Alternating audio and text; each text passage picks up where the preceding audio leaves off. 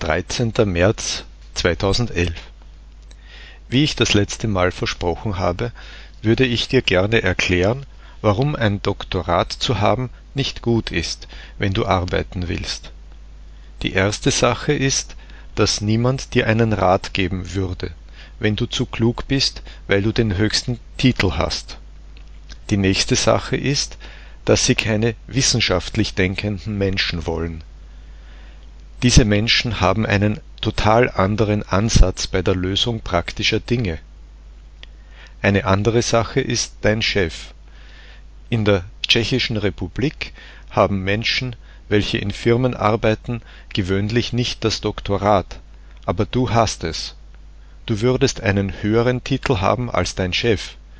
Dein Chef kann Angst davor haben und entweder dich nicht beschäftigen oder zu streng sein